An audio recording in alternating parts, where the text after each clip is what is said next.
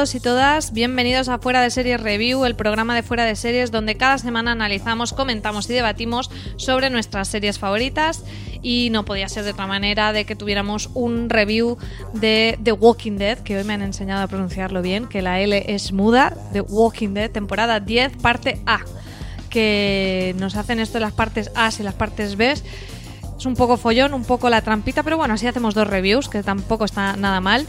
Yo soy María Santonja y hoy me acompañan eh, mi queridísimo amigo Rich Findano. ¿Qué tal? Hola, ¿qué tal? Aquí hacer un poco de repaso de esta media temporada. Voy a decir media parte, porque es que al final te lías. Te lías un montón. ¿Has aprendido a pronunciar Walking Dead ya correctamente? Walking Dead. Muy bien.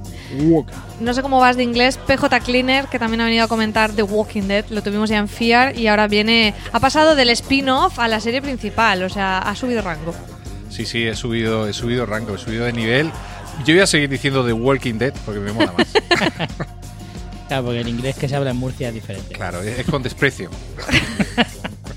La verdad que es ponernos lo complicado porque ya con lo de parte A, parte B, décima temporada, ya si nos tenemos que preocupar también de la pronunciación, lo tenemos complicado. Bueno, como decía, vamos a hablar de The Walking Dead. eh, siempre hacemos una primera parte sin spoilers y una con spoilers. Realmente, sin spoilers en una décima temporada creo que no tiene mucho sentido, así que vamos a hacer una valoración muy breve de qué nos ha parecido la temporada y ya nos meteremos a ahondar con spoilers en todo lo ocurrido en esta parte A, que creo que han sido bastantes cosas. Pero bueno, antes sí que, si queréis, eh, sin entrar en desgrana- a desgranar tramas, sí que me gustaría que me dijerais un poco qué os ha parecido esta primera parte de la temporada, Richie. Pues yo estoy gratamente sorprendido eh, en cuanto a el nivel de esta mitad de temporada. La- The Walking Dead se caracteriza principalmente por ser bastante irregular eh, a lo largo de sus temporadas y en este caso Por creo favor, que cuenta tu teoría de los valles y los picos porque lo estás deseando.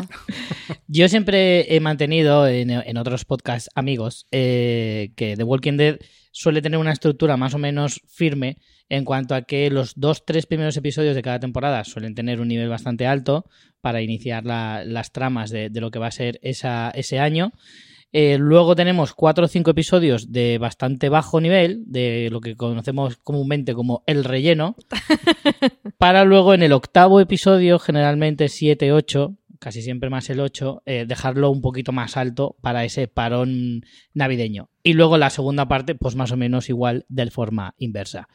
Eh, suele ser esa, la Qué estructura... erudito te está sonando todo, ¿no? Sí, sí, porque es que llevo muchos años analizando la serie como para poder hablar eh, de esto con cierto criterio.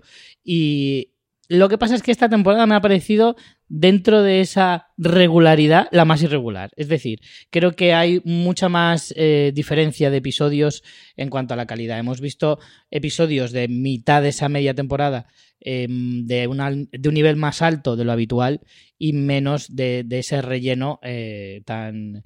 Es como, como el cáncer de los, de los seriéfilos, ¿no? Eh, Los episodios de relleno. Y, lo que siempre lo hemos querido evitar. Entonces, este- creo que esta temporada ha, ha subido mucho el nivel. Creo que es la mejor temporada desde la sexta o la séptima temporada, por lo menos. PJ, no sé a ti qué te ha parecido, si piensas que ha habido mucho relleno o poco te ha gustado. Yo creo que esta, esta primera parte, casi que te diría que el único episodio, así hablando un poco de memoria, que me parece más de relleno ha sido el quinto. Pero el resto me han parecido bastante interesantes todos. No sé tú, PJ, cómo lo, cómo lo has visto. Sí, yo en general creo que el nivel ha estado muy parejo. De hecho, eh, como decía Richie, yo, no he apreciado casi diferencia entre el episodio, si me apuras, el episodio, eh, el penúltimo, mm, para mí es más impactante que el último, cuando solía ser al contrario, es decir, siempre había ahí, antes de llegar al final, un par de episodios así flojitos y luego te dejaban en todo lo alto. Y yo creo que sí que el nivel está siendo muy alto, creo que la serie ha recuperado, eh, bueno, ha recuperado ese ritmo, la crítica también creo que, que, en Estados Unidos, incluso la audiencia, creo que ha ido mejorando a lo largo de la temporada. Y eso dice, dice bastante de, esta primera parte. Ya te digo, a mí me ha gustado mucho. Mm, Se me ha pasado, se me han pasado todos los episodios muy rápido. Y me ha gustado también la variedad de. que bueno, ahora lo, lo comentaremos. eh, de darle más protagonismo a, a- a muchos personajes que estaban ahí un poquito olvidados. Y, bueno, mm, creo que ha sido bastante coral, me, me ha gustado bastante. Yo estoy muy de acuerdo en todo lo que estáis comentando y es una de las que más he disfrutado de los últimos tiempos. No, no tengo en la cabeza exactamente cuándo, Richie, tú decías la mejor desde la séptima, yo ya me pierdo un poco, pero sí que de las últimas quizá es la que más me ha gustado porque creo que en esta temporada se han planteado cosas un poco distintas. No era la típica lucha contra unos villanos que es eh, como que parece que ganan uno, luego parece que ganan otros y así como pasándose una pelota, sino que ha planteado una estructura distinta con una especie de guerra fría que me ha parecido muy interesante, incluso casi con juegos de espías y, yo lo he disfrutado bastante, además que creo que les ha quedado bastante bien a nivel de mm, bien hiladito todo, ¿no? Luego en la parte con spoilers lo, lo hablaremos, pero como que las cosas que han sembrado las han recogido prácticamente todas. También es una parte A, o sea, algunas se tienen que dejar para la parte B, pero no tiene ese mal vicio de Walking Dead de voy a usar cliffhangers por usar cliffhangers y muchos son la nada, luego son la resolución chorra o te los guardo mm, 27 episodios. O sea, creo que en ese sentido ha tenido mucho ritmo y, yo, ya os digo, menos el 5. Creo que he disfrutado todos los episodios y tenía ganas de seguir viéndola. O sea, no era como, venga, va, voy a ver el episodio de esta semana, sino con ganas. Y la verdad que la he disfrutado mucho, me ha gustado bastante. No sé, Richie, ¿qué le dirías a, a lo mejor a alguien que haya dejado la serie? ¿Le recomendarías ponerse de con ella de nuevo en esta décima temporada? Bueno, yo soy muy purista y lo de saltarse Es temporadas. verdad, no debería de habértelo animales. preguntado a ti. Y a PJ tampoco se lo preguntes porque creo que es de la misma opinión. Igual, igual que tú. Eso, eso de animales, saltarse No, temporadas. saltarse temporadas, eso, vamos.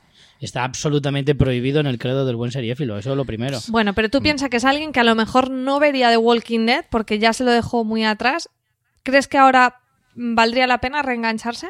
Mira, para mí un indicativo claro de lo que ha sido esta parte de la temporada es que por lo general yo estoy sintiendo que el público se ha quedado con ganas. Es decir, antes, en temporadas en las que a lo mejor el nivel no estaba tan alto, que la serie hiciera un es, parón. como, es como que te ha cansado, ¿no? Que, que Sí. era como tuya, mía, mía, tuya, ¿no? Estos bucles. Sí, pero me refiero más a, a que cuando llegaba este parón, había gente que decía, bueno, pues ya está, allá en febrero cuando vuelva seguiré viéndola.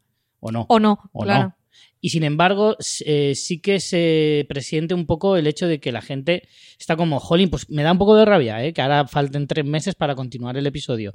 Y de hecho, volvíamos a sentir que los lunes tenían algo guay, que desde la extinción de Juego de Tronos, pues todavía nos sentimos un poquito huérfanos los lunes. Y eh, al regresar de Walking Dead en este estado de forma, pues hace que los lunes sean un poquito menos oscuros. PJ, ¿tú recomendarías que la gente se volviera a acercar a The Walking Dead? Sí, sin saltarse temporadas, pero sí. Tú les No. pones los deberes completos. Sí, hombre, a ver, eh, al final una serie eh, comprende muchas, muchas etapas y muchas cosas y entiendo que para comprender o para llegar a donde estamos hay, hay que haber pasado por esos quizá temporadas o episodios más flojitos. Entonces yo creo que todo tiene es, es un conjunto y hay que verlo seguido.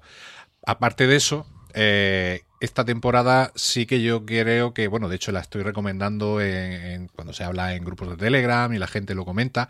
Todavía seguís viendo The Walking Dead y, y- y mucha gente, no, yo- no yo solamente, dice, sí, sí, o sea, esta temporada está estando a un nivel altísimo, te, te aconsejamos que la retomes, porque claro, hay gente que la dejó en la 4, que la dejó algunos en la 2, en aquella del rancho. Digo, claro, pues, entiendo, entiendo que es complicado. En la pero- granja de Hersel. en la granja de Hersel, pero, pero sí que es cierto que el que la dejase quizá aburrido un poquito por el, el- el- todo el tema de lo que comentabais de las batallitas de con los eh, con la gente de Negan y tal, esas dos o tres temporadas que estuvieron ahí haciendo un poco lo mismo, hubo mucha gente que se cansó y se fue, pues yo sí que les aconsejaría retomar y porque creo que el rumbo que ha dado la serie, aún faltando mm, muchos de los, algunos de los protagonistas principales, creo que ha sido súper, súper mm, interesante, vamos.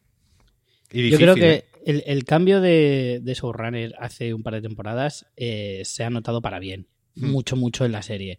Angela Khan le ha dado un girito a, a lo que es la profundidad de la serie, a los personajes, a, a- incluso al propio ritmo de la serie. Le ha cambiado mucho. Lo, creo que, lo, que ya se ha hablado de eso más de una vez de aquí en Fuera de Series, en reviews anteriores, y es que es que es palpable, que es que, es que se Mm. nota mucho. Yo disfruto mucho precisamente de eso que comenta Richie, de cuando te profundizan en personajes. No simplemente es acción, acción, acción, sino que la acción viene motivada por un por una acción interna en el personaje. O sea, me da mucha rabia cuando la gente dice no ha pasado nada. Mm, a mí no me importa que no haya una acción física mientras haya una acción interna, que es que al personaje le pase algo por la cabeza o cambie en algo. O sea, no necesito que todo el tiempo estén eh, katana en mano abriendo cráneos, que mola Que cuando lo hacen y ha habido unas cuantas escenas así muy, Muy chulas en la temporada, pero también disfruto mucho cuando los personajes evolucionan o dudan o tienen crisis o, o se relacionan entre sí o tienen miedos y todo eso nos lo explican, porque al final lo otro es mucho más siempre lo mismo, o sea, es mucho más difícil sorprender a nivel de una batalla o de acción porque, bueno, sí, se inventan cosas nuevas muy, muy simpáticas y, y- y los zombies que salen cada vez son más desagradables y más rocambolescos. Aunque no, no ha sido una temporada especialmente de, No, de no. zombies. No han habido zombies llamativos, cosa que la serie suele de vez en cuando soltarnos algún guiñito chulo, algún zombie original y demás. Es verdad que hace bastante que no vemos ninguno así muy rocambolesco, como tú dices, pero, pero sí que es cierto que también la serie es consciente de que los zombies cada vez van envejeciendo más y es verdad que cada vez se lo ocurran más. Hmm. En el sentido de que salen mejor maquillados y que también tú identifiques que ese zombie a lo mejor ya tiene 8 años o 10 o 12. Hmm. Que a lo mejor Es llevamos un ya de zombie gran reserva ya. Claro. Al- Alguno hay, sí, sí. Bueno, no Yo, sé si queréis una- comentar, sí, algo más antes de pasar a los spoilers. Sí, lo que decías de lo de la acción y que siempre se inventan cositas. Últimamente se han eh, acostumbrado mucho, lo cual yo agradezco porque me encanta, a las escenas de cámara lenta eh, Ah, pegando catanazos. Me parece maravilloso, maravilloso. Ujú. PJ, ¿alguna cosita más o recomendación para esos rezagados que no estén al día con The Walking Dead antes de entrar a la zona con spoilers? Nada, lo que hemos dicho, que la serie merece mucho la pena, que a veces para entender eh, el, el estado de los personajes ahora, como tú has dicho, yo creo que la, la serie sí que hace algo muy bien, que es profundizar muy bien en los personajes, Mm. y han tenido una evolución muy buena todos a lo largo de todas sus temporadas. Eh, las temporadas pueden haber sido mejores o peores, pero ahora sabemos por qué son como son y muchas veces ya sientes el que conoces a uno o a otro por todo lo que han pasado, ¿no? Entonces yo creo que por eso la serie hay que verla completa y animaría a quien la dejase que cuando tenga tiempo, no hace falta que sea ahora, en verano, yo que sé, en alguna época así más tranquila, que cojáis y se la revisione. Total, son temporadas que tampoco son muy larguitas, son 16 episodios. Mira, te voy a decir una cosa. Un amigo mío íntimo se ha puesto a verla eh, recientemente, desde el principio, y me ha confesado decir que es increíble cómo ve la evolución de la serie. Cuando te la ves de seguido, nosotros, claro, llevamos, a lo tonto llevamos 10 años viendo la serie y no Claro. percibimos tanto esos cambios porque son Me has hecho sentir muy vieja. Totalmente. Mínimos son esos cambios cuando de temporada a temporada, a lo mejor, pero cuando los estás viendo, a lo mejor te, te metes las 10 temporadas en, en dos meses, ves esa evolución a una velocidad mucho más rápida y te quedas asombrado. Y él me lo decía, que decía, joder, pues esta es una pedazo de serie. Como no me he puesto a verla antes, le digo, "Ja, algunos llevamos 10 años aquí. Sí, sí, al pie, al pie del cañón aquí como valientes. Totalmente. Algunos ya tenemos podredumbre como los zombies Buah. de tanto ver The Walking Dead. Vamos a escuchar la cabecera, la sintonía de cabecera de Walking Dead y ya entramos en el terreno con spoilers.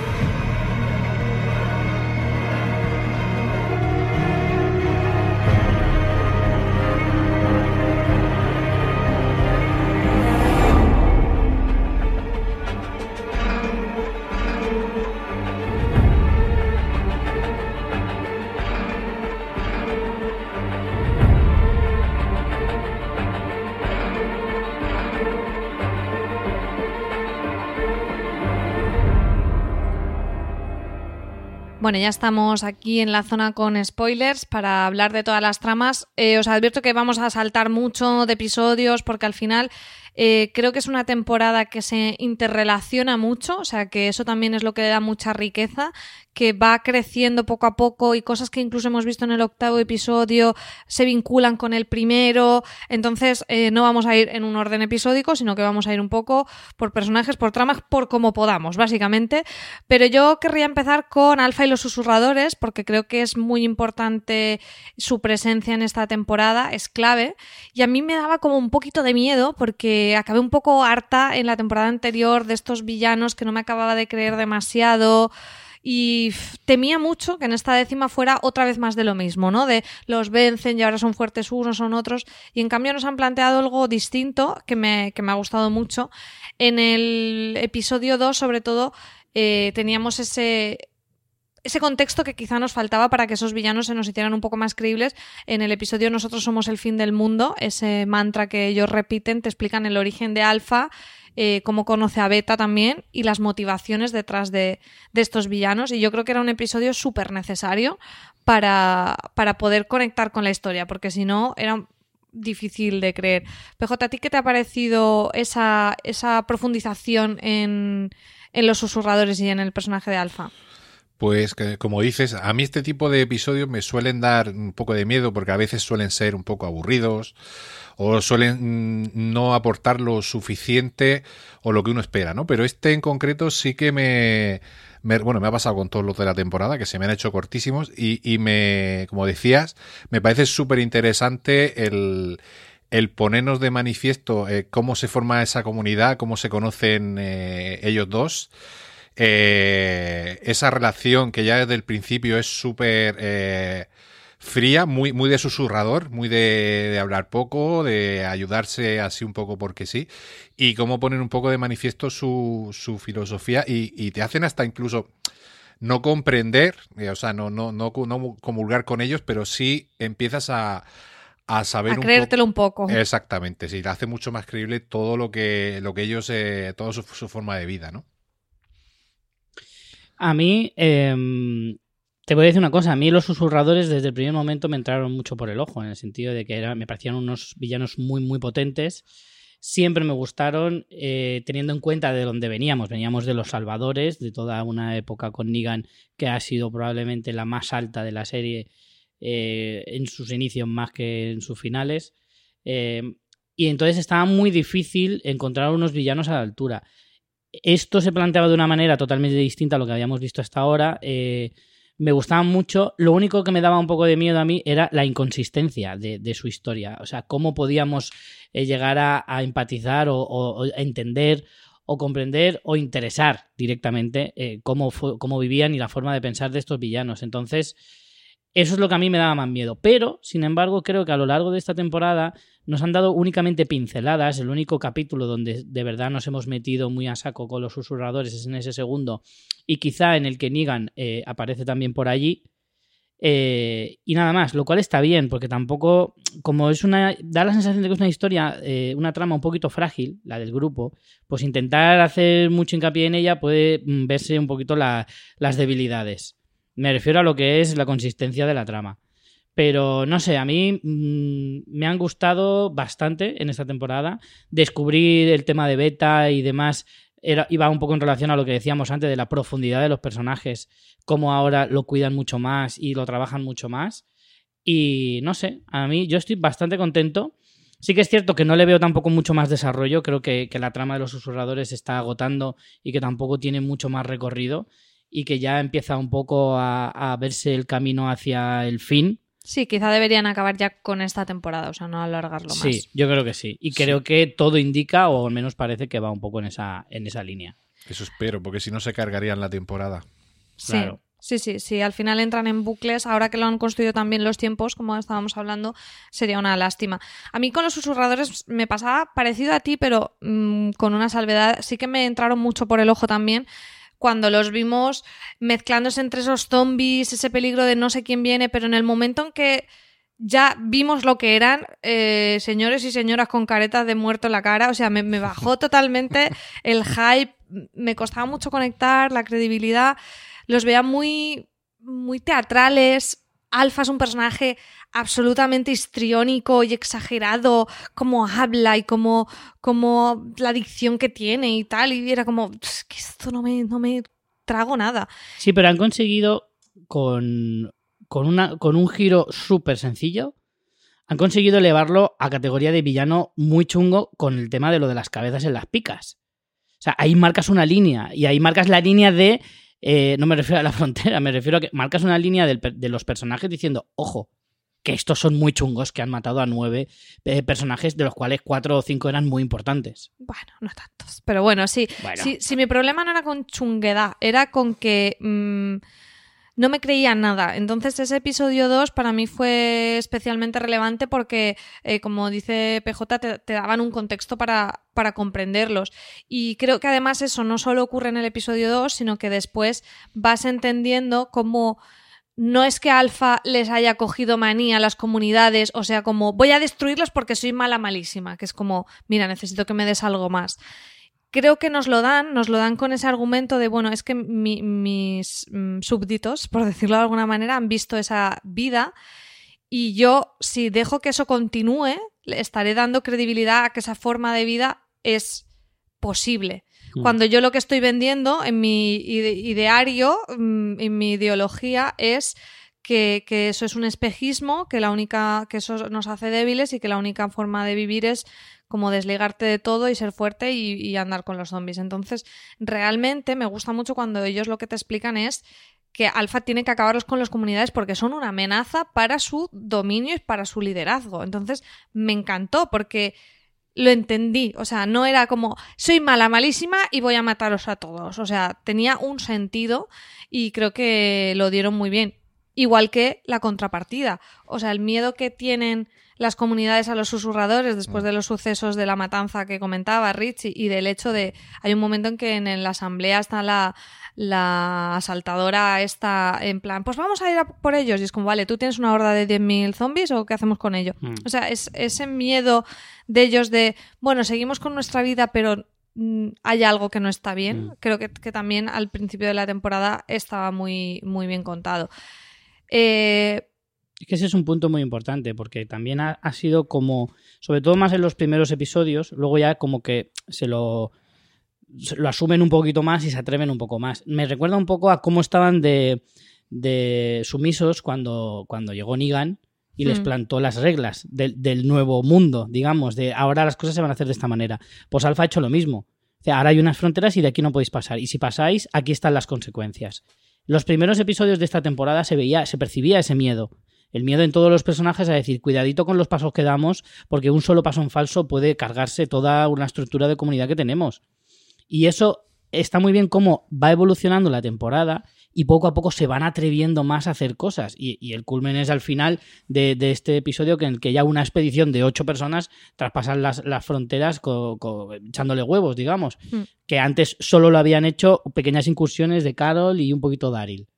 Y entonces eso también demuestra cómo, pues, el. bueno el- no habían ni llegado a pasar las fronteras en un inicio En un inicio no, pero que Carol sí que había traspasado la frontera más de una vez buscando a Alpha y luego con Daryl cuando secuestran al susurrador.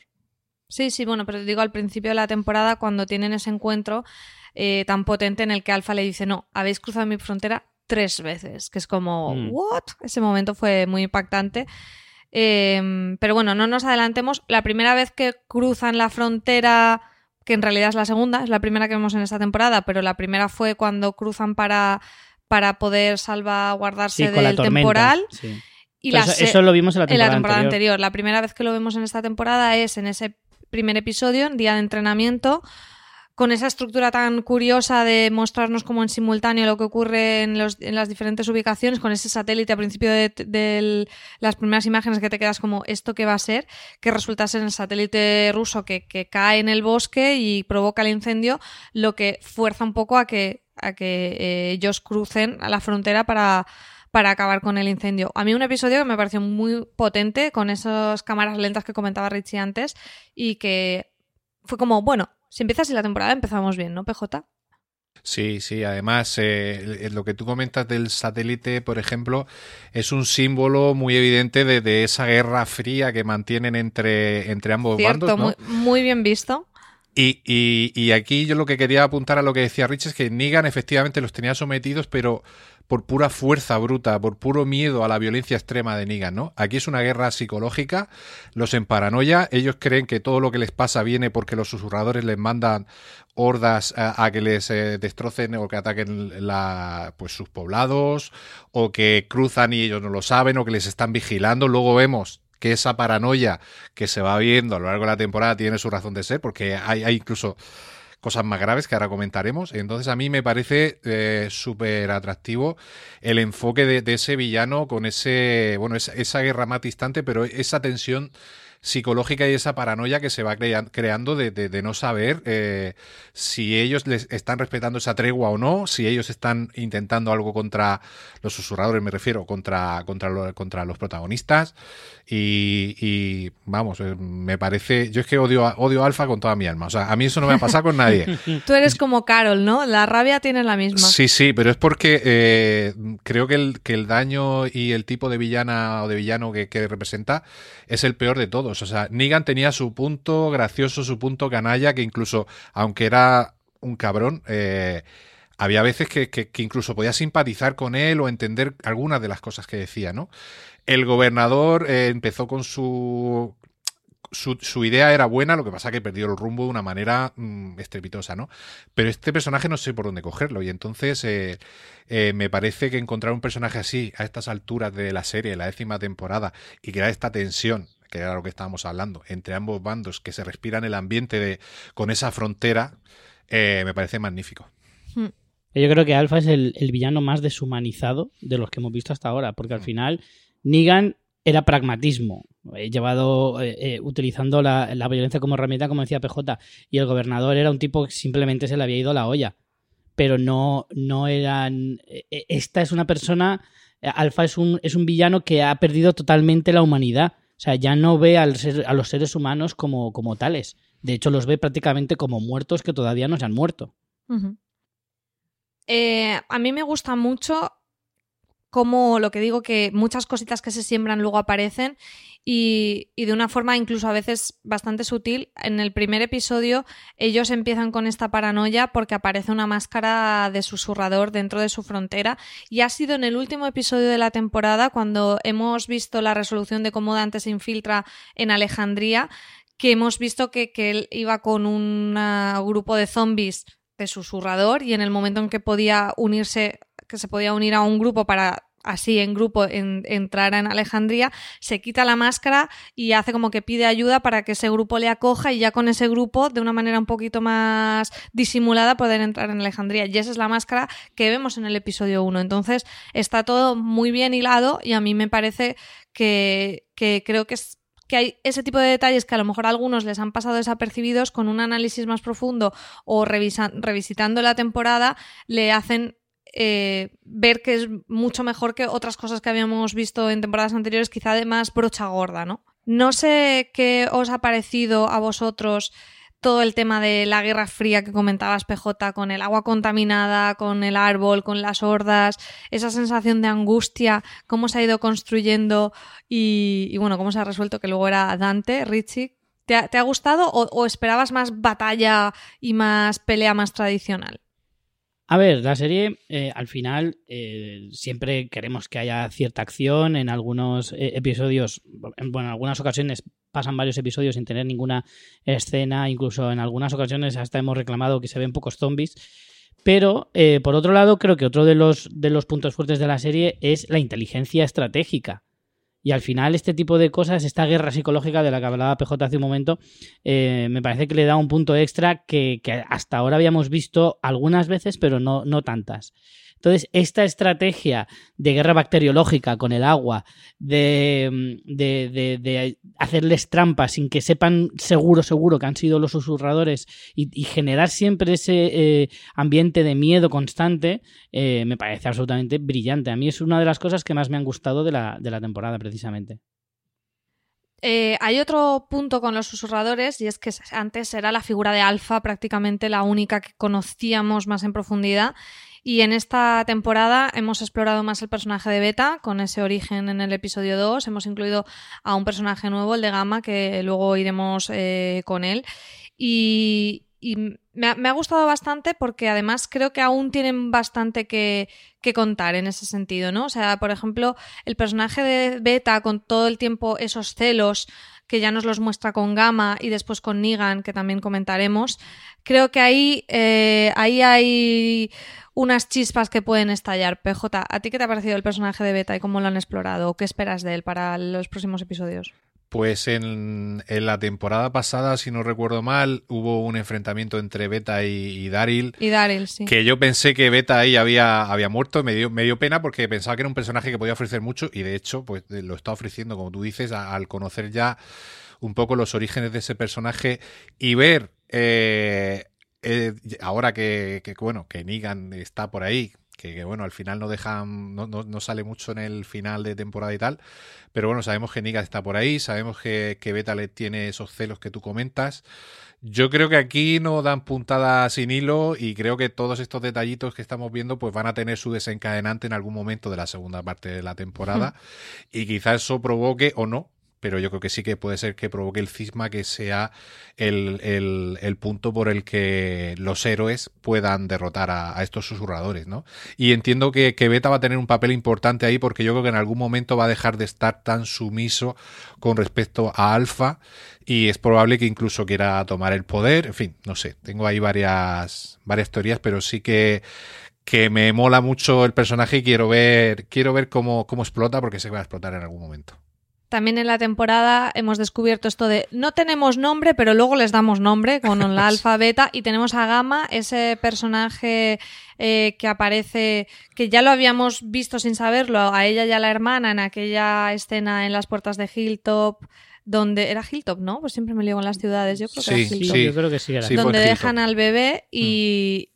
Y bueno, vemos ese fanatismo del personaje de Gamma inicialmente que llega a sacrificar a su hermana para, para salvar a, a Alpha y cómo ese personaje lo han construido desde ese inicio de tengo que creer fervientemente en esto porque esto es lo que hay en la vida, hasta desmontarlo totalmente cuando conoce a Aaron, empieza a descubrir eh, todas las mentiras de, de, Alfa respecto a cómo viven las otras comunidades y después respecto a, que no se habían cargado a Lidia. A mí es un personaje que me ha gustado mucho y creo que es clave en esta historia de un poco de, de, espías que hemos ido viendo. Eh, Richie, ¿a ti qué te parece que ha aportado el personaje de Gamma?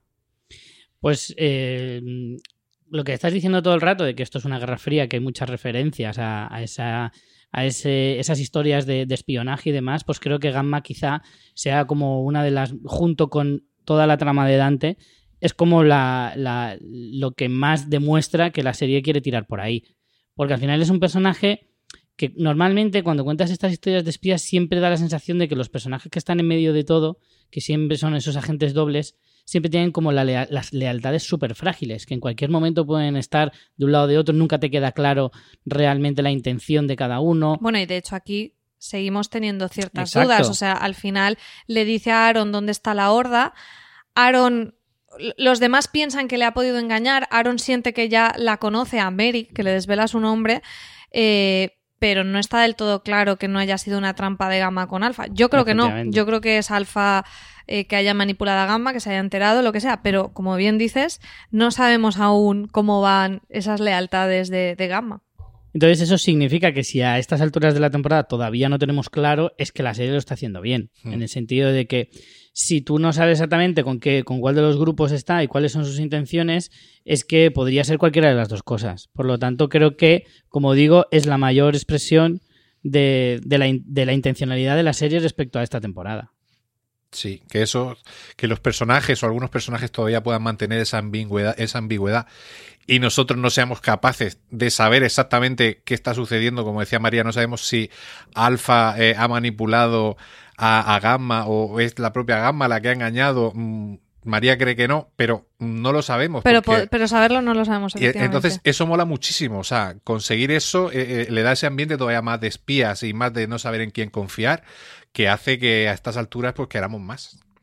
Luego vamos con Negan, pero Negan, ligándolo con esto, vuelve a ser lo mismo. La, el final de Negan es irse, a, es irse, con Alfa y no sabemos si es para hacerle una jugada o porque se une a ella. O sea que ese tema que PJ has apuntado muy bien, me ha parecido genial la, la, metáfora que tú has visto con el tema del satélite ruso. Yo no lo pensé y me parece brillante porque es que es, es eso. O sea, sí, sí, había pensado en todo el cual. momento en la Guerra Fría, pero no lo había vinculado con el, con el satélite del primer episodio. Y, y por eso es lo que decimos que es recurrente en la temporada las, las ideas hay muchos guiños ¿eh? a eso. O sea, creo que es totalmente intencionado las referencias a la Guerra Fría, porque de hecho en, el, en este capítulo Sí, van a la libro. biblioteca y encuentran un diccionario en De ruso. sí. Y le dice Judith a, a Michonne, vamos a llevárselo a, a Eugene. Por lo del satélite. O sea que en realidad hay muchísimos guiños a lo largo de toda la temporada respecto a la Guerra Fría. Es flipante. Bueno, vamos con algo un poco más caliente y es el shipeo de Coril, Daryl y Connie. Eh, tenemos, ah, hemos tenido bastantes escenas de la super, los super amigos Daryl y Carol que han sido maravillosas. A mí el momento de cuando le dice eres mi mejor pulseritas, amiga y sí. ella le pega un zasca de ¿qué quieres que nos hagamos pulseritas? Le puedo hacer un collarcito a perro a conjunto. Me parecía genial, me parece muy guay cómo han retratado la amistad entre estos dos personajes, de los pocos ve- personajes veteranos que quedan y con una relación preciosa que tiene una credibilidad absoluta, que te la transmiten ellos dos y que me ha encantado porque además los buenos amigos lo que hacen es darse zascas y, Sí, y- y sí, esas sí. escenas eran puro deleite para mí. Eh, es verdad que Daryl ha tenido quizá menos protagonismo o lo ha, ha estado un poco a la sombra de Carol, haciendo un poco de, de, mm, de vigilante, ¿no? De que ella no se fuera de madre, aunque sí ha tenido la parte de la trama amorosa, que luego iremos. Y yo he disfrutado un montón. Carol, que se postula como la, la, contrincante mayor de Alfa, otra de las cosas eh, que hemos visto al principio y al final de temporada. Ese cara a cara de Alfa en el primer de Alfa y Carol en el primer episodio se ha repetido en el último y es la que va a muerte contra Alfa, eh, como dice en el episodio, quiere venganza, esa zorra debe morir, PJ. Sí, Carol of Duty ha vuelto por todo lo alto. Tuvo ahí un tiempo de, de duelo, de tranquilidad. Y es cierto que, bueno, ella mm, está acusando mucho todo, todo lo que ha pasado por culpa de los susurradores. Y ahora, pues, solamente tiene una idea en su cabeza, que es acabar con, con Alfa, lo cual me parece absolutamente maravilloso, porque me encanta ver a Carol con esa determinación, con esa fuerza que tiene el personaje. Y como decías, el, el tema es que Daryl eh, es un personaje que también es así, es decir, participa menos, eh, es, es- una persona que hace mucho pero en plan más secundario, él siempre da el protagonismo a Carol, en la serie me refiero, y eso está muy bien reflejado, la relación que ellos tienen es magnífica. Viene Daryl siempre nunca ha sido un primer espada, siempre ha sido un segundo. Era el segundo de Rick y ahora pues es el segundo de Carol, ¿no? Pero En- por su propio, por, su propio carácter. sí. Es decir, es un personaje que tú ya sabes que va a ser así, porque él es así, él es, eh, es, eh, introvertido, es una persona que, que de pocas palabras, solamente se relaciona con la gente que él se siente cercano, y me, y me, me gusta mucho cómo se ha ido desarrollando, como tú dices, esa relación entre los dos. Han tenido escenas maravillosas los dos juntos, y yo estoy deseando que, que Carol ponga en, en marcha todo su arte asesino, vamos, deseando. Arte asesino y arte celestino también, porque Bueno, sí, es sí, la sí. primera vez que se hace explícito ese shipeo grandioso de Coril, de Connie y Daryl, los cuales también han compartido escenas, han compartido un gran secreto. Y, y no sé, Richie, ¿qué opinas de esta relación entre Connie y Daryl? Bueno, solo ha tardado 10 temporadas eh, la serie en buscarle eh, una Un un posible interés novia romántico. a- al pobre de Daryl. Eh, me parece fantástico. Me parece bastante curioso el hecho de que siendo Daryl una persona de pocas palabras acabe liado con una persona sorda. Eso creo que es un dato a tener en cuenta. Yo creo que se que queda muy gracioso, como no se entiende, ¿no? No, pero de hecho hemos visto hablar más en lenguaje de signos a Daryl que en tres o cuatro temporadas juntas. Pensaba que Eh, ibas a decir, eh, habla más Connie que Daryl, y es verdad. También o sea, verdad. lenguaje de signos, pero habla mucho más Connie que Daryl. De hecho, hay un momento que es, es brutal, que tiene un chiste, Connie, que le dice, eh, hablas en lenguaje de signos con acento sureño, que me pareció brillantísimo, brillantísimo. Me gusta mucho, me gusta mucho porque además, aunque a primera vista te parezcan dos personajes que no peguen mucho, tienen muchísima química. Sí. O sea, Sí. te das cuenta que luego las escenas cuando las comparten, te das cuenta cuando una pareja tiene química y cuando no. Y de hecho, The Walking Dead nos ha enseñado un montonazo de ejemplos donde no hay química ninguna. Por ejemplo, con, con Rosita y el Y cura Le- Gabriel, Y Gabriel. eh, me- me salía ya el cura Legañas. Eh, y Gabriel, por ejemplo, que es la, la pareja menos creíble de la historia. eh, y, y sin embargo, aquí sí que ves verdadera verdadero amor fluyendo entre los dos. Es que yo no sé a qué está esperando Daryl. Yo creo que Connie es de los de esa nueva hornada de personajes que entraron, yo no sé ya si fue la temporada anterior o la ante- anterior. La anterior. creo, que, creo que fue la novena. Me parece. A mí no tienen Sí, tanto creo- tiempo. Yo creo que también, sí, que llevan dos temporadas. A ahora. mí me gustaba bastante Luke, pero aquí está bastante desaparecido en esta temporada. Yo creo que de todo ese reparto que entró, eh, Connie quizá es la más interesante, aunque hemos tenido alguna, algunos detallitos de trama del resto, pero es que es verdad que tampoco les han dado mucho. Tenemos la pequeña trama de que Kelly también se está quedando sorda, lo cual nos indica que de alguna manera es una enfermedad que tengan hereditaria o algo Mm. así. Pues te voy a decir, me gusta mucho a mí la trama de Magda y, y Yumiko, teniendo en cuenta de que Magda había. Magna. O sea, Magna, perdón. eh, confiesa que había. eh, confiesa para la serie, digamos, Sí. que había matado a una persona antes del apocalipsis. Eso Sí. es algo muy importante. O sea, al final pensamos que todos son gente corriente, pero no. O sea, algunos tenían vidas. A lo mejor mm, muy interesantes o muy chungas o, o de cualquier otra manera antes del apocalipsis, que de eso sabemos muy poco. Y a mí esa trama me parece A mí bastante me gustó interesante. mucho, pero no, no me pareció que le daban como poca importancia. Era como, un momento, he entendido lo que acabo de Claro. lo que acaba de pasar. Es como que pasaba muy de puntillas. Sí que se había visto que esta relación de pareja que tienen Magna y Yumiko pasaba como por tensiones y demás.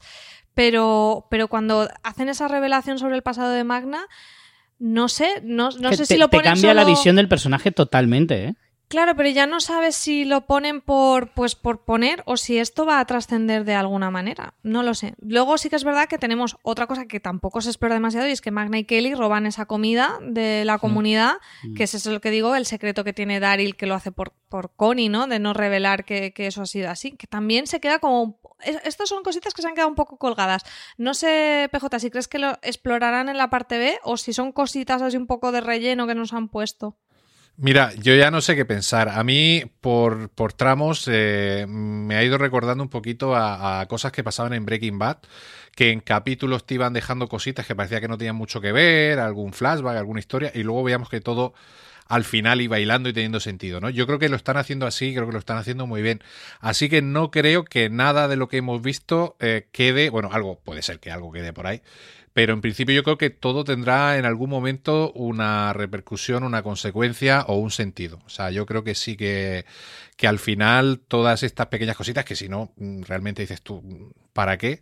Con lo bien que están hilando la temporada me extrañaría mucho que no tuviese, Hmm. que no fuese para algo más. Yo estoy contigo, soy una mujer de fe y creo que por lo que hemos visto, el tipo de detalles que estamos comentando de cómo está todo ligado, creo que, que sí que van a hacerlo bien. Bueno, hemos repasado bastantes personajes, pero aún nos quedan un montón. Eh, vamos a seguir, pero no sin antes escuchar una promo, además muy relevante, que seguro que os va a interesar mucho. Prepara tu escudo y afila tu hacha, porque llega Vikingos, el podcast oficial por fuera de series y el canal TNT. Un programa en el que Francis Arrabal, María Santonja y Richie Fintano analizarán la sexta temporada de Vikingos, con episodios de recap semanales. Disponible a partir del 4 de diciembre en iVoox, Apple Podcast, Spotify y en tu reproductor favorito. Por Odín, suscríbete ya a Vikingos, el podcast oficial. Ya estamos de vuelta y seguimos repasando lo que ha pasado en la parte A de la décima temporada de Walking Dead. Y vamos con el personaje de Lidia, eh, adolescentes problemáticos, Richie. eh, ¿Qué pasa con Lidia?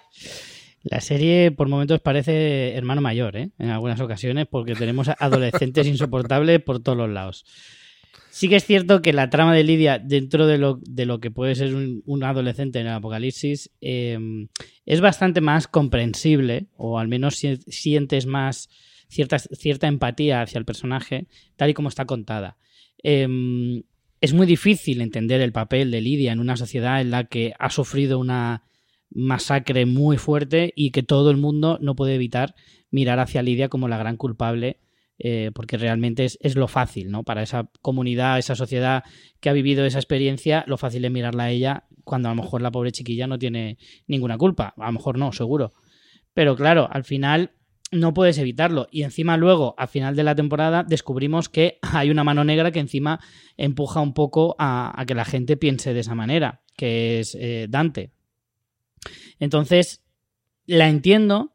Me gusta mucho eh, que en cierto modo hagan esa especie de entendimiento entre situaciones de entre Negan y Lidia, como diciendo yo también soy un paria, yo también eh, siento cómo me miran aquí en esta, en esta comunidad, cosa que es lógica, desde luego, por parte de Negan, mucho más lógica que, que el hecho de que miren a Lidia de esa manera, pero eh, aún así son dos formas de pensar que van ciertamente unidas y en ese sentido, mm, no sé, esa correlación de, de ideas me, me, gustó bastante. Y, y, hablando de cosas que se quedaron pendientes, hablando un poco de esto, todavía seguimos sin saber quién, quién eh, eh, dejó escapar a Negan. Que es un dato muy importante, porque puede llegar a ser algo muy relevante para la segunda parte, porque la persona que haya hecho eso, que sabemos que no ha sido Lidia, que uh -huh. sería a lo mejor la más lógica y a la que menos se le acusaría de nada, como sabemos que no ha sido Lidia, por lo que estoy diciendo de esa comprensión que puede haber entre ambos, el que haya sido tiene que tener un motivo muy justificado, y a lo mejor ese motivo es que hay un plan oculto entre esa persona secreta y Negan.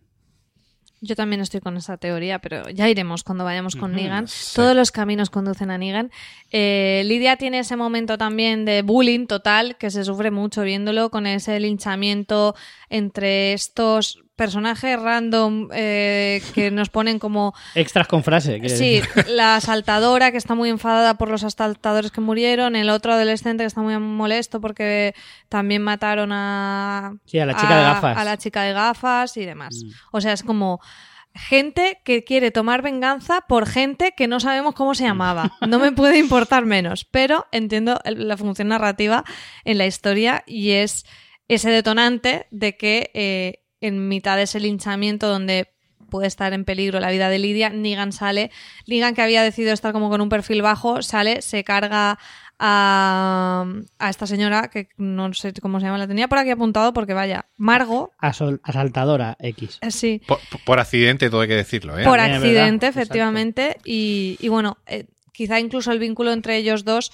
Lidia ya se convierte como un poco en defensora de, de Negan. Y viceversa. Y viceversa. Bueno, Negan ya estaba, ¿no?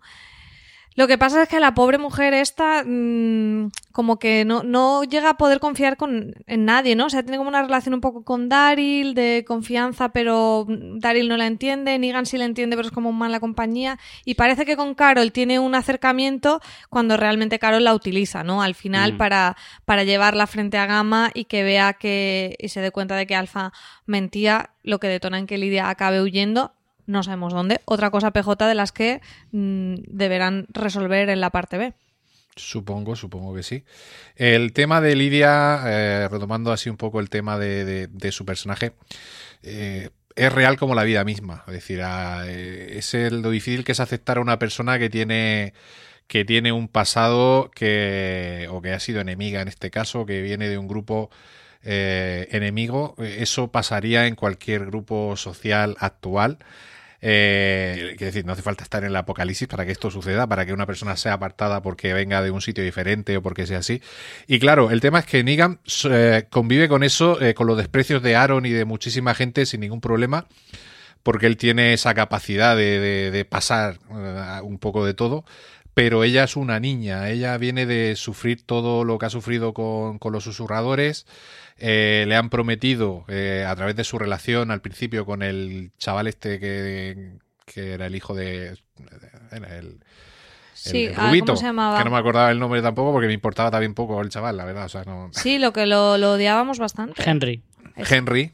Pues mm. ella siente que quizás se podía ser su sitio gracias a, a, a, la acogida de Henry, de los otros adolescentes, de, de Carol. Y, y luego, pues, eh, ve que, que por mucho que ella intente poner de su parte o por mucho tiempo que haya pasado, eh, hay gente que siempre le va a recriminar que venga de parte de los susurradores. Entonces, entiendo que ella mm, al final acabe no confiando en nadie y acabe un poco harta de todo y, escape, ¿no?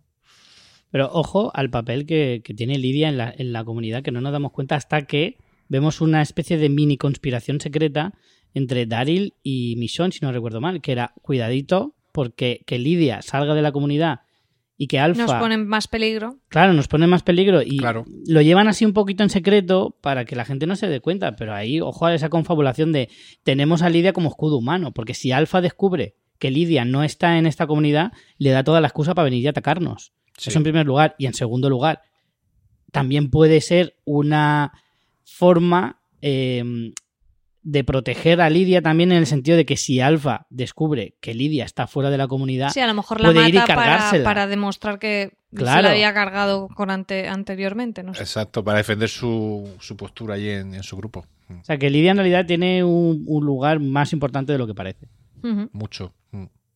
Bueno, vamos con algunos de los personajes que tienen tramas pequeñitas de las que vamos a comentar un poquito más de pasada porque no dan muchísimo de sí, pero no me quiero dejar. Uno es la relación pagafantas, amor, no se sabe, entre Eugene y Rosita que va para adelante y va para atrás, pero sobre todo... Un poco eh, eterna ya, ¿no? Un poco, Como sí, un ya- poco cansina. Ya tiene un rival menos. Eso sí, qué cruel. Pero lo que sí que es más interesante, Eugene, es esa llamada por radio, esa conversación con una mujer misteriosa que recordemos que tal que así terminaba la temporada anterior, la temporada 9, con una llamada de radio con una voz de mujer que no sabíamos quién era. En ese momento no respondía nadie. Aquí yo entendería que es la misma mujer, porque si no, ya muchas mujeres misteriosas por radio serían, Claro. ¿no? A Pero ver, no es una radiofórmula para pedir una canción, Claro. Eh, yo creo que esto también es algo que se deberá desarrollar en la próxima temporada, ¿eh? desde, o sea, en la próxima parte, porque desde la temporada anterior ese cliffhanger mm, ya no nos lo deben alargar mucho. Sí, yo creo que eh, no puede efectivamente tener mucho más recorrido porque al final ese tipo de cosas a los fans nos molesta mucho, eso es cierto. Que me plantes cosas y me lo descubras dentro de cinco años o nunca, no me gusta nada. Entonces eso al final, y tampoco es tan súper relevante, porque tampoco es una clave eh, crucial en la trama de la serie, al final es algo bastante secundario. Mm, sí ha oído rumores, he oído, he oído eh, teorías de gente que probablemente a lo mejor sea eh, la mujer del- de este hombre que aparece en el último episodio que viven en una isla. Hmm. Podría ser El, creo que se llamaba Virgie o algo Virgil. similar. Virgil, sí. Eh, podría ser su mujer, porque él dice en ese episodio que él vive con su familia en esa isla que hay una base naval. Podría ser ella, podría ser cualquier otra, realmente. Eh, pero sí, yo creo que eso ya tiene poco recorrido. Eh, oír hablar a Eugene como si fuera el Google Translate eh, a veces ya agota, pero, eh, pero bueno, al final le dan estas pequeñas tramas para que se desahogue el hombre. A mí me gusta el Eugene mm, maquinitas, Sí. ¿sabes? El inventito. Los cacharritos. Que ahí es donde él se luce y queda muy bien. Pero ligando, casi que no. No, no, va a ser que no, va a ser que no. Yo, yo opino como Richie, creo que, que, vamos, pienso que tiene muchas posibilidades de que la- esa llamada venga de esa base naval, ¿no? Que mejor sitio que una base para tener una radio que aún funcione. Y, eh, de así, de esa manera, hilar eh, ambas tramas, la del personaje que aparece con el que se va a misión, ese personaje misterioso, y ver eh, también si esa llamada de amistad, de que guay, no te digo mi nombre porque me da tal y luego si te lo digo y no sé qué, eh, que sea también, no sabemos si nos vamos a enfrentar a otra sociedad, otro grupo. Amigos o eh, enemigos. Exacto. Y, y eso creo que lo dejan ahí latente y vamos, pero creo que sí que está relacionada el tema de la, de la radio con, con la base. Mm. Otro ligón fallido es el rey Ezequiel en esta temporada, un personaje también bastante desaparecido, que bueno, hemos descubierto un tema que puede ser muy interesante si lo exploran, pero de momento solo ha sido una pincelada de enfermedades que antes tenían una cura fácil, pero que ahora con los recursos actuales no se pueden eh, solventar. Lo hemos visto con tendencias suicidas también, cosa bastante eh, lógica después de haber perdido al reino, haber perdido a su hijo adoptivo, haber perdido a Carol. Yo Pero lo que, no tiene pero- ningún sentido es el beso que le planta Michonne. No, no, no. Porque es Eso sí que es la- suicida, porque Misión se podía haber cabreado.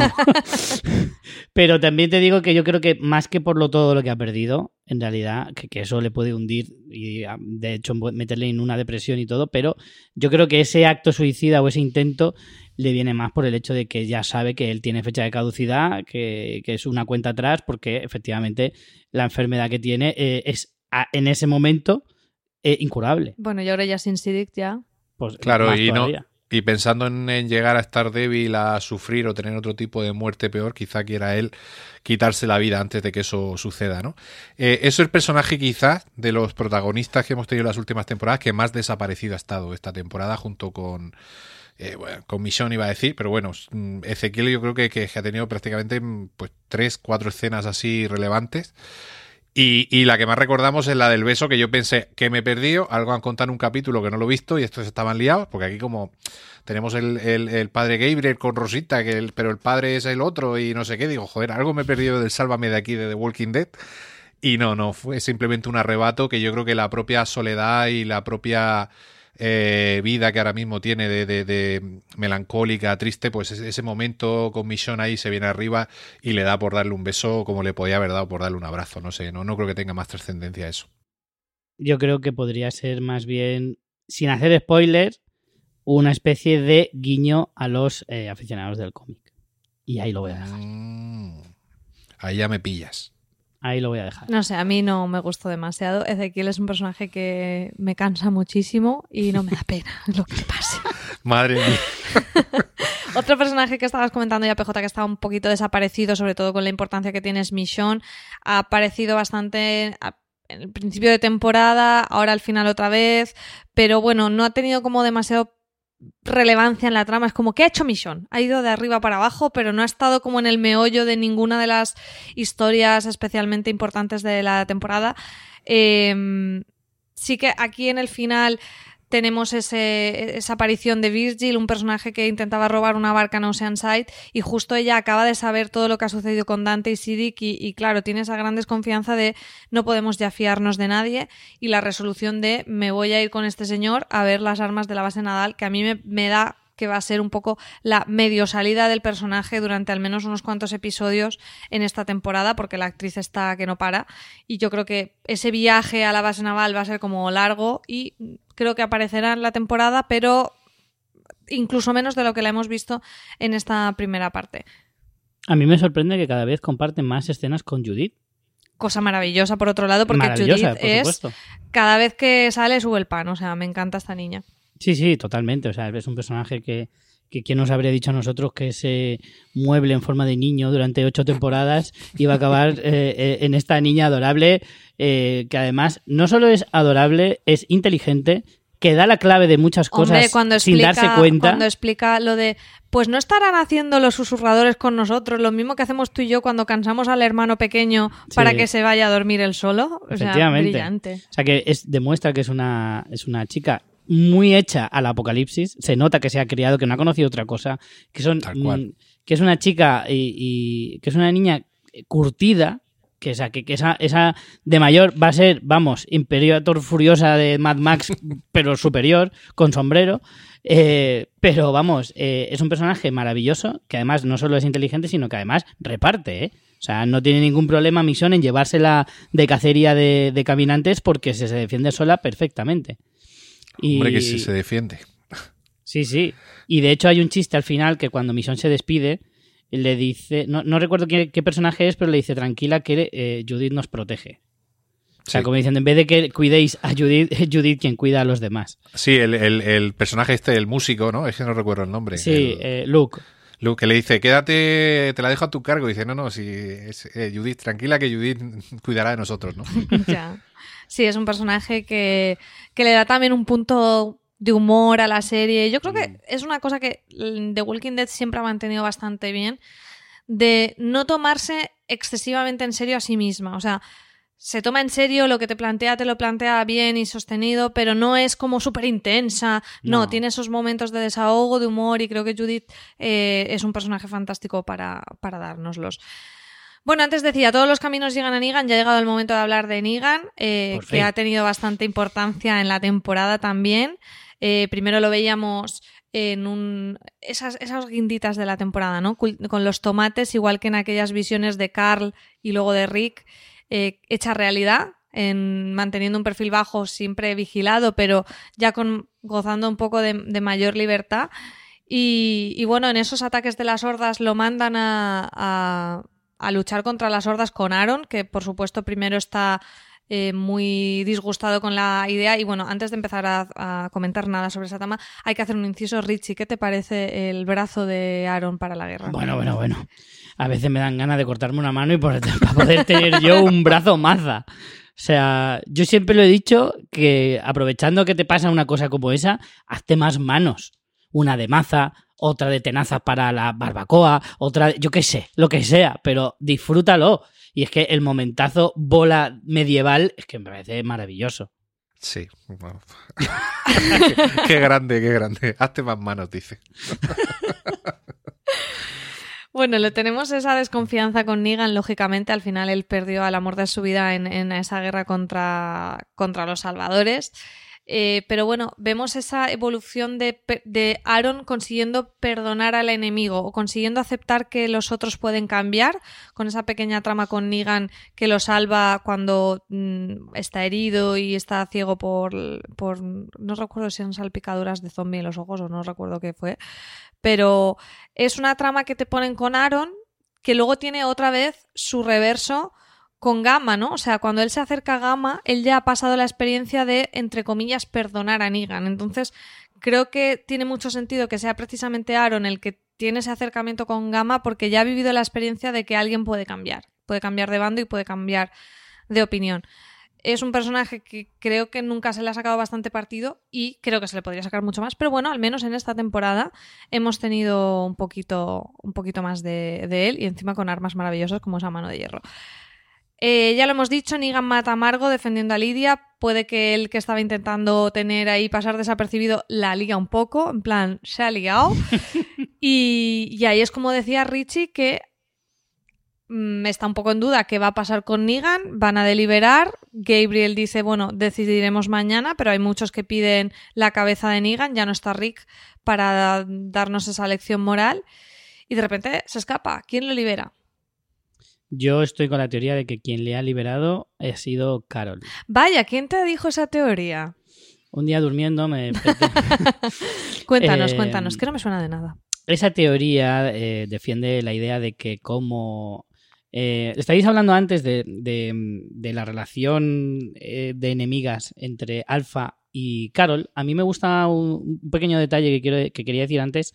Me gusta mucho ver que son como una especie de, de némesis entre ellas y que, y que Carol, que siempre ha sido muy estrategia, muy era casi como un boina verde y que nunca se la veía en, grandes batallas, sino que iba más pos- a su rollo, em, consigue, Alfa consigue sacarla de quicio y consigue que haga que cometa errores y que sea impulsiva, cosa que Carol nunca ha sido. Sin embargo, creo que todo esto es una forma de engañar a los espectadores para, mm, sin que nos demos cuenta, ella está urdiendo un plan con Negan y por eso la, le ha soltado. Pero ese plan no lo sabe nadie, ni siquiera lo sabe Daryl. Solo lo saben Negan y Carol. Esa es mi idea, mi, mi teoría. PJ, ¿qué te parece esa teoría? A ver, eh, compro la teoría, pero no sé si Carol sería el personaje. Eh, quizá es el. Si uno se pone a analizar y a pensar, eh, sería quizá el más idóneo o el, o el que más papeletas tiene. Pero no sé por qué. A mí me da que hay otra persona detrás de, eso junto con Negan. Y sí creo que, que, evidentemente, alguien la ha dejado salir y que hay un plan para que Negan de alguna manera se, se infiltre eh, ahí o haga de gente doble o alguna historia así. No quiero dejar pasar el, el- la primera parte de la huida de Negan cuando se encuentra con esa familia, con esa mujer Sí. Y ese niño y con ese imbécil eh, que, que, que Brandon, el más papista que el Papa. Sí, o sea, que, que, que había oído hablar de Negan y que admira a Negan y tal, y lo que, lo que hace es eh, eh, mm, esa relación que, que vemos a un Negan mm, humano, a un Negan que parece que, que, como hemos visto algunas veces con Carl, ¿no? Eh, que siente el aprecio por ese niño, que, que, que quizá incluso pueda creer que, o nos da a entender que puede creer que puede formar empezar de cero con, con esta gente y tal, y entonces el, estúpido este le, jode la, la historia. Me, me parece un, un capítulo buenísimo también. A mí también me encantó este capítulo porque me parece que de una manera muy visual te deconstruyen la figura de Negan. Porque Negan todo el rato, les- el Brandon este le va mostrando esos elementos de quién era Negan, le hace referencia a los silbidos de los salvadores, le lleva la chupa, le lleva una nueva Lucille. Y todo el rato Negan le corta, no quiero ir a hablar de eso, incluso el, el somos Negan es como que le molesta y de hecho en el momento en que el, el chaval comete la matanza va a decir el somos Negan y es en ese momento en el que, en el que lo, lo ejecuta, para mí es una manera muy simbólica de decirte ya, es que Negan ya no es ese Negan. Y aunque luego juegan un poco a la confusión, yo creo que deliberada para que haya esa intriga de, de si es un agente doble o no, de que él se vaya al final con ese aspecto muy de Negan, con la chupa y con el, con el bate, yo para nada entendí que haya vuelto el Negan, porque creo que todas las señales que nos dan a nivel de guion en ese episodio es que él rechaza esa figura. Entonces estoy con esa idea de que él realmente cuando se une a los susurradores es con una intención de boicotearlos desde dentro para hacer ya la redención suprema. Eh, Negan lleva muchísimo tiempo eh, haciendo ese camino de redención en la serie. Ocho años, ¿eh? Lo dice. Sí, lo que Ocho pasa es que eso años no lleva si- siendo de- Eso no tengo yo claro que sea, una, que sea verdad. Porque ocho años me parecen demasiados. Piensa que solo desde que Rick desaparece Claro. hasta que vuelven pasan más de cinco años. ¿eh? Claro.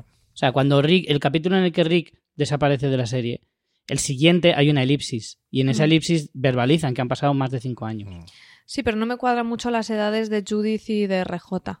Son muy pequeños como para que hayan pasado tanto tiempo. Pero bueno, en cualquier caso, mm, eso es una- un detalle. O sea, yo lo que vengo a decir es que sí que hay muchos años en los que él lo que hemos visto es que salva a Judith, o sea, todo lo de Lidia, todo cosas de camino para el bien, como para que de repente ahora mm, se va con Alfa a unirse a ellos, ¿para qué? Y encima como sum- sumi- sometiéndose, o sea, Claro. agachándose y poniéndose de rodillas, no me cuadra nada. O sea, si Negan quisiera ser el Negan villano, sería desde el soy el líder, no el de me someto a Alfa. PJ, ¿tú qué teoría tienes?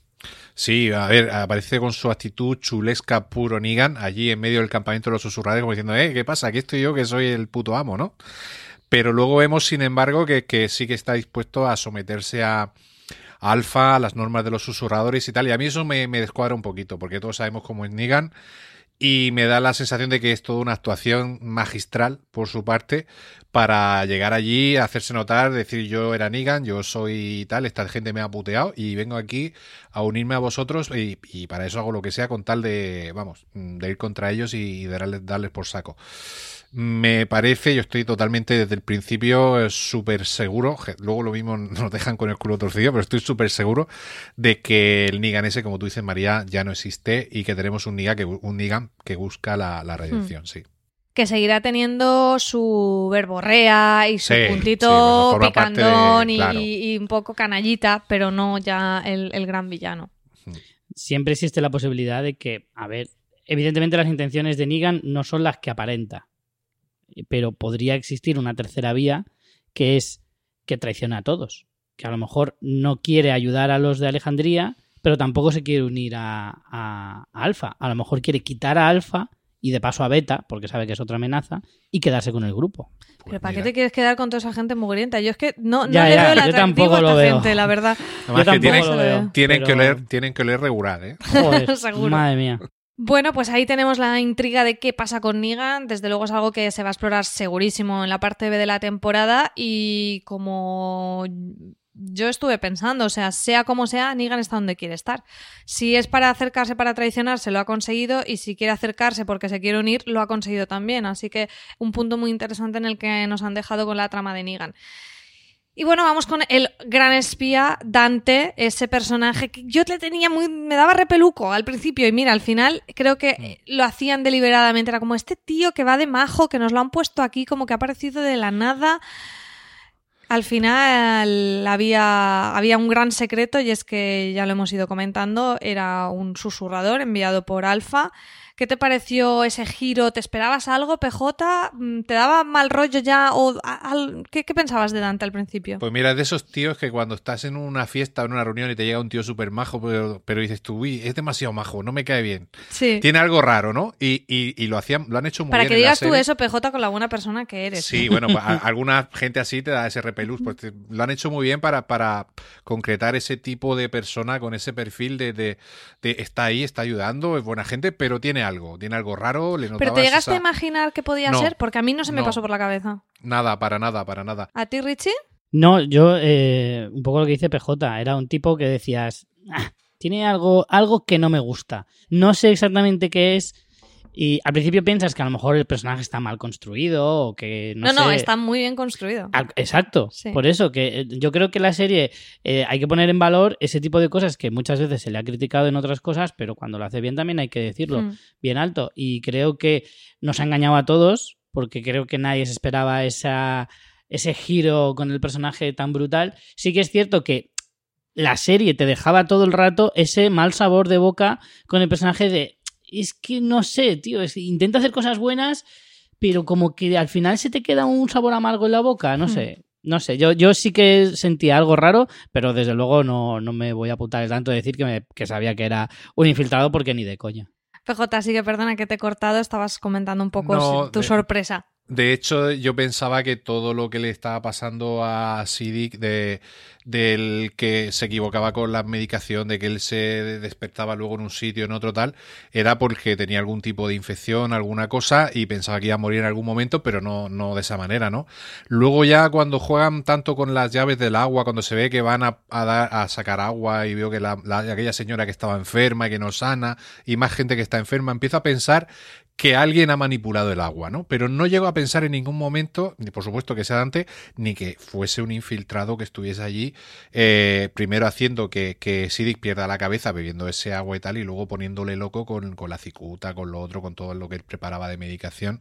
Eh, yo creo que lo hacen súper bien. Me parece otra de las grandes genialidades de esta temporada cómo nos han ido, eh, bueno, cómo no- nos han engañado totalmente con este personaje, con, con Dante. Yo pensaba que con Sidic tenía que suceder algo porque no paraban de hacer énfasis en, en la paranoia que tenía y demás, pero no, pero no sabía por dónde iban a ir los tiros. Y con Dante lo que pensaba era, o sea, para que veáis, pensaban mal de los guionistas de, bueno, este es el típico que nos quieren vender como simpático para cargárselo luego y como supuestamente nos dé pena, pero no va a funcionar porque no me cae simpático. O sea, yo, yo sola todo este debate interno que me hacía. Muy enfadada María por Muy los pasillos de su enfadada. casa. Y luego me han dado un zasca porque, como decíamos, no solo nos han sorprendido, sino que lo han hecho muy bien porque esa sensación de, de sí pero no con el personaje está muy bien conseguida.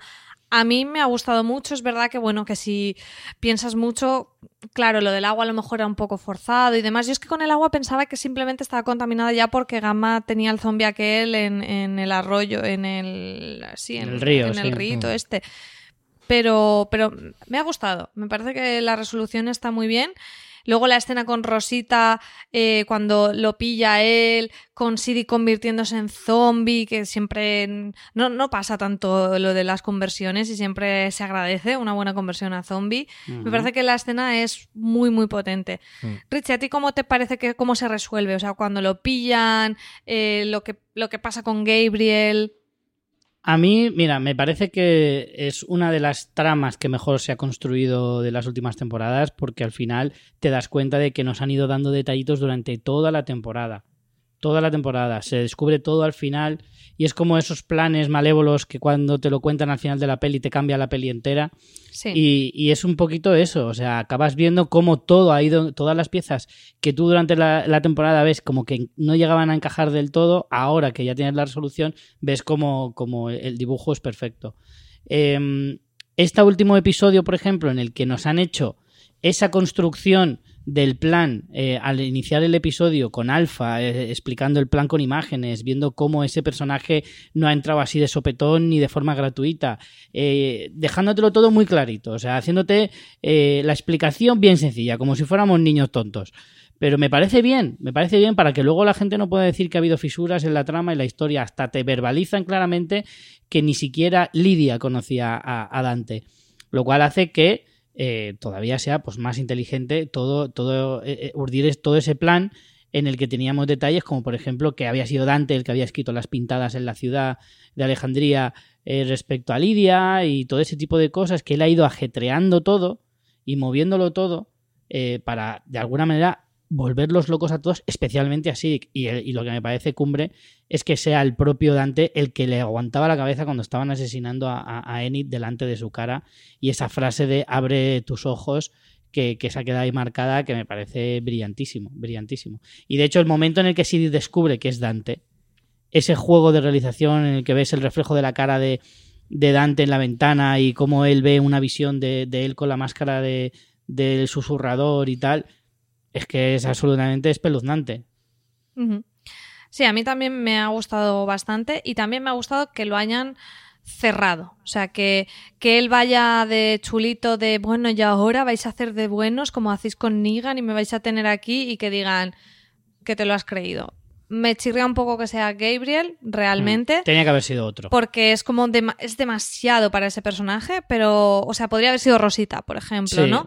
Pero, pero me ha gustado, me ha gustado bastante. La única pega, o sea, creo que cuando te cuentan la infiltración es muy plausible o cómo mandaba los mensajes, no te hace falta más. O sea, creo que lo justifican bien, que no conociera a Lidia. Lo único que me falla un poco es la motivación del personaje. O sea, si, si realmente lleva tan poco tiempo los susurradores, o sea, tanto te ha flipado el discurso de Alfa como para estar en esa comunidad, ver cómo, cómo o sea, ver de, de propia mano cómo ellos viven y que aún así sigas aferrado a esa idea de alfa de esto nos hace débiles y bla, bla, bla. O sea, me ha faltado un poquito más de contexto en eso, pero en general, chapo. Eh, PJ, ¿alguna cosita más de la trama de Dante que quieras comentar antes de terminar? Nada, estoy totalmente de acuerdo con todo lo que habéis dicho los dos, así que por mí, vamos, brillante, me ha encantado. Y lo único que temía cuando acaba el episodio 7 es que Dante eh, de alguna manera se escabullese, siguiese infiltrado en el pueblo, alargase la trama, porque eso ha pasado otras veces y eso lo hubiese odiado profundamente. Entonces me alegro Sí, no, no, mucho. en ese sentido lo hacen muy bien de pim Mm. pam, eh, lo revelan en uno, lo resuelven en otro, o sea, Entonces nos me gusta esto ligerito. Me parece genial, me parece un, un, final genial para, para esa trama que, que ido un poco durante toda la temporada dando pinceladas con Sidis que hemos visto que iba poniéndose peor y tal. Y bueno, luego tenemos ese final ya eh, en, que, no es un cliffhanger enorme, hemos visto otros mejores en otras mitades de temporada, pero bueno, ahí hay un buen final de, de, tempo- de media temporada que nos deja con ganas de, de ver qué pasa. Richie, ¿qué esperas para la parte B? Pues espero muchas cosas, muchas cosas que ha dejado abierta la serie, muchas cosas que todavía están pendientes de que se abran. Eh, hay muchísimas pequeñas tramas y sobre todo espero la resolución de- del tema de los susurradores. Como decíamos antes, creo que no tiene mucho más desarrollo esta trama. Creo que sería un buen momento para dejarlo, eh, ni demasiado pronto ni demasiado tarde. Eh, por lo tanto, espero que la décima temporada cierre con esto y se abriría un nuevo mundo para, para The Walking Dead porque tendría que explorar otras cosas si nos cargamos a los villanos. PJ, ¿tú qué esperas para la parte B de la décima temporada? Pues sí, espero, sé- espero ver poco a Misión, no porque quiera, sino porque sé que va a pasar. Va a pasar lo que tú has dicho antes, María. Va a desaparecer un tiempo con esa trama que nos han dejado ahí un poco abierta. Espero que se sigan, eh, que siga evolucionando todo donde lo han dejado y que no haya parón en el ritmo de la, de la temporada y que se resuelva por lo menos eh, lo que es la amenaza de los susurradores en sí eh, de manera casi casi definitiva porque creo que ya con dos temporadas eh, que no vayan a cometer el mismo error que se cometió con el gobernador o con Negan de alargarlo mucho tiempo. No creo que lo vuelvan a hacer Muy bien, pues yo espero para la parte B de la temporada teneros aquí de nuevo a Rich y a PJ comentándola conmigo. Eh, antes de terminar, sí que quería recomendaros, si queréis mm, ver un poco los análisis en profundidad que hemos ido haciendo en fuera de series, en este caso me ha tocado a mí hacer las críticas semanales, las tenéis en la web, las críticas semanales de cada uno de los episodios de The Walking Dead. Y también recomendaros el nuevo proyecto de, de fuera de series, fuera de series y TNT. Anunciamos ayer mismo que lanzamos un nuevo podcast, Vikingos, el podcast oficial. Estamos muy ilusionados por hacer este podcast oficial con la propia cadena eh, de emisión de la serie en España, con TNT. Y estaremos también haciendo recaps semanales de la serie. A partir de la semana que viene, que empezaremos con un episodio de podcast de previa repasando la quinta temporada y ya dentro de dos semanas, el día 10 ya se emite el episodio en TNT y el día 11 tendremos el, el recap del primer episodio. Estaremos una servidora y también aquí uno de los que nos acompaña, Richie Fintano, también nos veremos en el podcast de Vikingos en breve. Sí, surcando los mares del norte y, y viendo cómo nos pegamos los vikingos. No nos aburrimos, pasamos de zombies a vikingos, esto Claro. está siempre la mar de entretenido. Eh, como decía, estará Richie, estará también Francis Arrabal y estaré yo misma semana a semana. Así que ya tenéis disponible el podcast para escuchar el tráiler. Podéis suscribiros en Spotify, en Apple Podcast, en Evox, también estará en YouTube. Podéis suscribiros por el medio que prefiráis o si preferís en vuestro reproductor de podcast favorito. Y esperamos que nos sigáis también en la sexta temporada de Vikingos, que os animéis.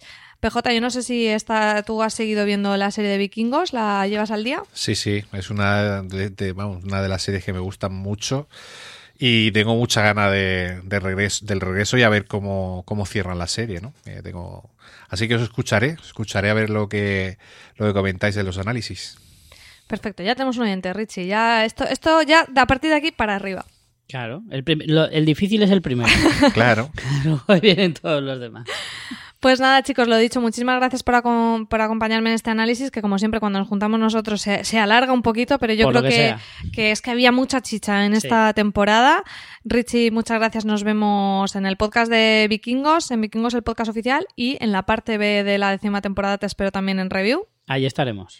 PJ, sabes que te llamamos para todo el tema zombies, ya te has vuelto nuestro especialista, para FIAR, para Walking, espero contar contigo. Para, para la que viene, ¿no? Para la de Billón también. Pues para la de Billón, si la ves, también. Esto es nuestra yo, yo las especialidad. veo, yo las veo todas. Soy un putrido seguidor de los zombies. La cabra tira al monte. Esto, Claro. esto va así.